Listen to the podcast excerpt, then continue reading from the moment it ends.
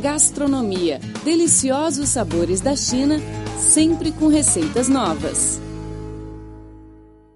Olá, amigo, tudo bem? Seja bem-vindo a mais uma edição do programa Gastronomia.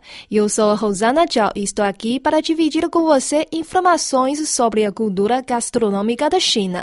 Na semana passada, ouvimos a primeira parte da entrevista com Fernando Chagas, responsável do restaurante Casa Brasil em Beijing, capital chinesa. Hoje, continuamos o bate-papo com ele. Acompanhe.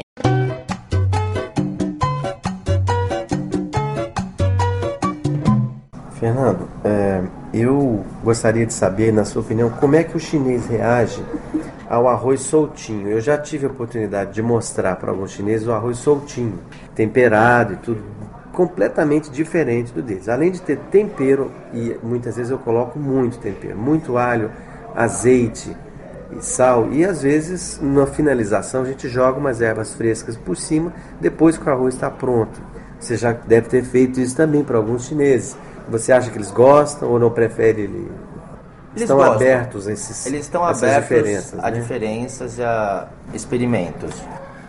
Eles gostam do nosso arroz, eles gostam da nossa comida, só que eles são muito tradicionais, então eles sempre gostam de voltar para a tradição deles. Então eles gostam do arroz deles, que é colado, porque também tem o motivo de comer com, com os palitinhos, que facilita para eles.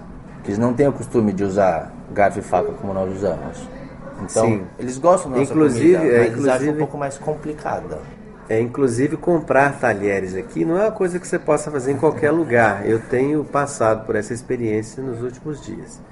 Procuro talheres e não é comum você encontrar em todos os lugares para vender. Quando encontra, a quantidade é bem limitada. A muqueca é, de peixe, você já disse aqui que é um prato que agrada muito aos chineses, né? Mas eu te pergunto, você, é, quando não encontrava leite de coco para fazer a muqueca, você já experimentou fazer ela sem o leite de coco? Eu fazia a muqueca capixaba, que a muqueca capixaba não usa leite de coco. Ah, então conta pra gente como é que é que você faz. Usa só água e A é que muqueca é? capixaba faz um caldo de peixe com os espinhos e com a cabeça do peixe. Você faz um caldo, Sim. aí esse caldo deixa ele bem saboroso. Aí faz a muqueca igual a baiana, só que sem leite de coco. É exatamente igual, só que não usa leite de coco. Então primeiro você cozinha pedaços específicos, é cabeça pra poder tal, deixar pra um poder- caldo bem saboroso. Ah, tá. Você faz uma espécie de Que sopa normalmente saborosa. É, né? a, a muqueca, ao se colocar o, o leite de coco, se for água ou sopa de peixe, não vai mudar muito, porque o leite de coco é bem forte. Sim. Agora, a capixaba já fica mais fácil, porque não precisa. Sim, a capixaba é uma cozinha específica de um estado brasileiro, É, de- que é do o Espírito Espírito Santo. Santo, né? Sim. O, mas o grande problema da muqueca é o azeite de dendê, que não se encontra na China. É, esse é um tipo de óleo específico extraído de uma palmeira brasileira que é difícil encontrar em outros lugares, né? É, você tem razão. Isso é bem complicado aqui. É. Em três anos eu não encontrei ainda. Agora é o seguinte, eh, você acha que alguém, eu já ouvi isso uma vez, mas eu queria saber de você, se alguém já disse a você que gostaria de conhecer o Brasil depois de ter comido a comida brasileira. Hum, Já deve ter havido A, ma- a maioria, a maioria dos clientes que vêm aqui e que gostam da comida, eles querem ir para o Brasil e querem conhecer mais a nossa cultura, são bem interessados. A maioria dos chineses, então. Os chineses, É. claro. Os chineses, os estrangeiros, muitos já foram para o Brasil, mas os chineses gostam muito da nossa comida, eles sempre querem ir para o Brasil. No restaurante é, é, onde você é chefe agora, em frente à Embaixada do Brasil, chamado Casa Brasil, você tem feijoada todos os dias, Fernando, ou, ou- ou não? Porque no Brasil há um costume de feijoada às sextas e sábados. Em Brasília, por exemplo, é muito comum ter a feijoada da sexta, feijoada do sábado nos restaurantes. Não é todo dia que você encontra feijoada, a não ser em lugares específicos, claro. Mas aqui me parece que você faz pelo menos o feijão preto com carne de É, porco eu, eu todos procuro os dias. fazer todos os dias, porque como eu tenho buffet, então eu tenho que ter todos os dias a feijoada, então isso facilita para mim. diferente de outros restaurantes que fazem os dias certos, como no Brasil. Onde ou em que ocasião você teve mais liberdade de criar ou exercer a sua criatividade, já que todos os chefes são experts em oferecer criações ou novidades instantâneas, né? Porque como, como vocês têm muito conhecimento a respeito de temperos, você também gosta de improvisar, né?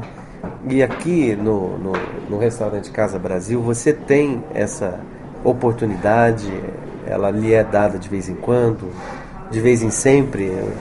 O que, que você... Aqui eu tenho a liberdade de criar novos pratos, a liberdade de, de mudar o cardápio e sempre colocar alguma coisa nova, Sim. os chineses poderem experimentar coisas diferentes. Você podia, é, por exemplo, fazer um, um arroz carreteiro usando algum tempero especificamente chinês, né? Alguma especiaria chinesa para agradar os chineses, ou você pode é, é, usar o arroz que é vendido aqui, de repente, para fazer um, um risoto, né? um risoto que lembrasse as nossas comidas, né? Porque no Brasil tem muitos tipos de arroz, né? Tem, tem o Marisabel, tem o carreteiro, que é molhadinho, né? Tem o soltinho, tem o arroz branco, que a gente chama de arroz branco. E aí, o que, que você se lembra, assim, que já, já, já fez, né? Improvisando e misturando essas, esses ingredientes daqui com as coisas de lá? Você já fez um monte de coisa, né? Já, eu, mas normalmente eu faço saladas. Você inventa muito nas saladas? Eu invento mais nas saladas. Uhum. Nos temperos da salada. Nos temperos e uso os temperos deles e às vezes faço mais azedinho, dependendo do que eles gostam de salada mais azeda, com vinagre. Ou então eu tenho alguns molhos chineses que eu faço, que eu tento misturar para poder fazer alguma coisa nova. Por exemplo, eles têm um, um molho de ostra aqui na China, que eles gostam muito. O molho de ostra também é bastante usado na cozinha tailandesa, se não me engano, e coreana. São bastante usados. Na cozinha asiática são.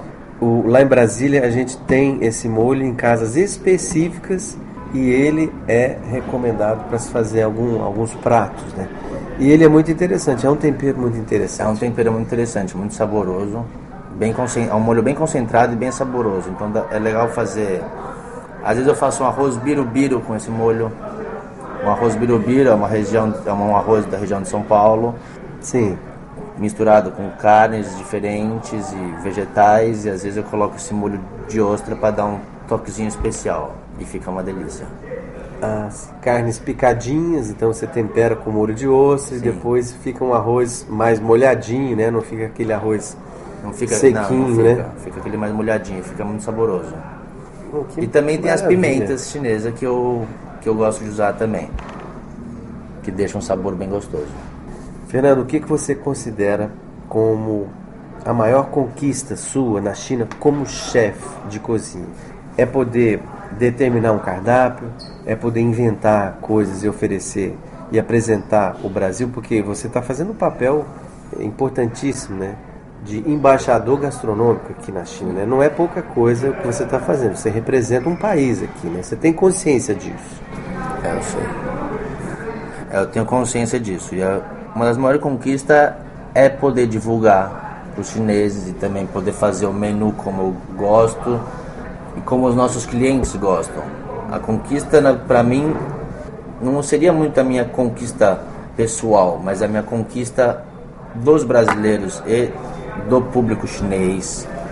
A minha conquista é eles gostarem da nossa cultura. Se eles gostam, eu estou realizado. Se eles parece... conhecem a nossa cultura, eu estou feliz.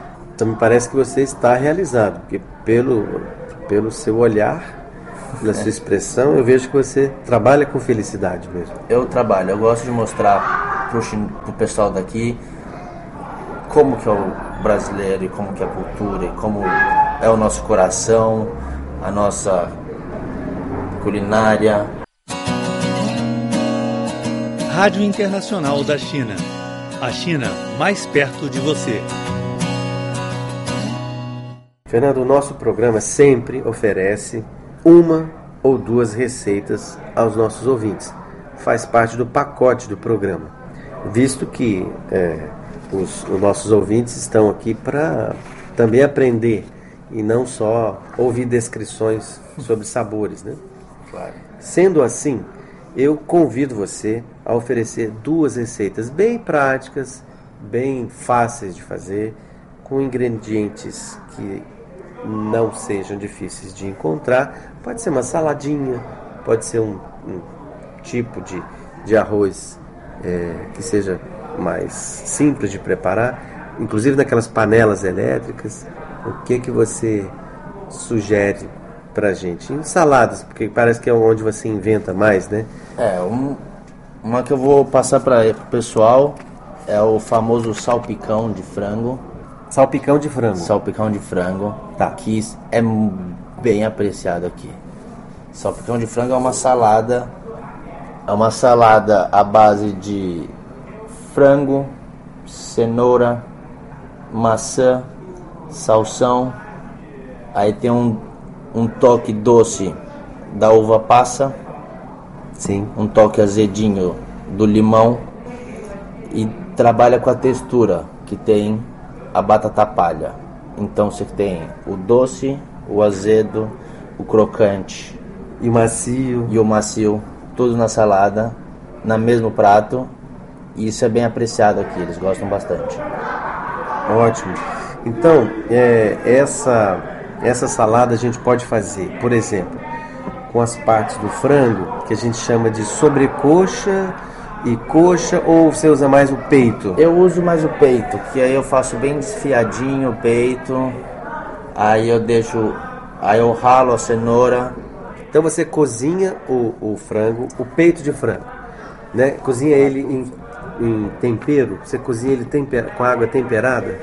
Eu cozinho o frango com, com alguns temperinhos, salsinha, cebolinha, para deixar o frango com sabor. Tempero a gosto gostoso. da pessoa Claro. ou da cultura da pessoa. Tá, cozinhou o peito de frango, aí você... Cozinhou o peito do frango, Você esfrio ele, desfia. o frango inteiro, que ele fica em fiapinhos, né? fica em fiapinhos. Sim.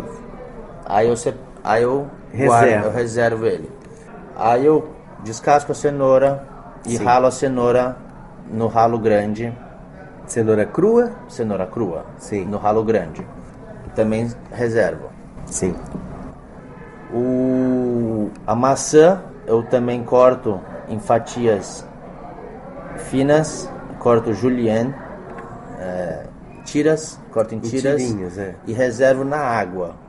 Porque precisa reservar na água, porque a maçã, Ela em pouco oxida. tempo ele, ela oxida e Água com preto. alguma coisa, com limão? Coloco não. água com pouquinho de limão. Ou vinagre. Ou se não vinagre, se não tiver porque limão, o limão pode nem sempre é fácil, vinagre. Né? Aí eu misturo todos os ingredientes É. Depois, né? Aí eu misturo todos os ingredientes, a, a cenoura com frango, com um pouquinho de cebola bem picadinha, um pouquinho de alho bem picadinho. Misturo todos os ingredientes. Por fim, coloco maionese, não muita maionese, um pouco. Sim. E para deixar um pouco mais líquido, eu coloco azeite e limão, para não ficar muito colada, para ficar mais soltinha. Lembrando que o limão pode ser substituído por um pouquinho de vinagre, não é isso, Fernando? Claro. Na, na salada, no salpicão, o limão fica mais gostoso, porque tem um sabor mais Mas também, mas também o limão não é difícil de se achar para comprar, né? É. E a gente acha em supermercados que eu tenho visto muito acha, aqui em. Pedinho. Hoje em dia está se achando bastante. A batata palha que eu tenho que colocar por último, Porque senão ela porque molha. senão ela vai molhar no molho da salada e vai perder a crocância, então não vai ter o mesmo efeito. Depois da salada pronta, Das- então você cobre com então depois batata da palha. salada pronta, eu cubo com batata palha, Porque aí quando você tirar com a colher, você vem com a batata palha Olha, seca por seca cima. por cima. E Então você eu, aproveita. Então eu aproveito o sentimento do prato, que é todos os senti- sentidos juntos. Que é o sabor, né? E também a textura, né? o sabor, que a fica textura. super agradável, né? E é uma Aliás, salada muito. É uma salada fresca, refrescante. O pessoal gosta bastante aqui. Maravilha.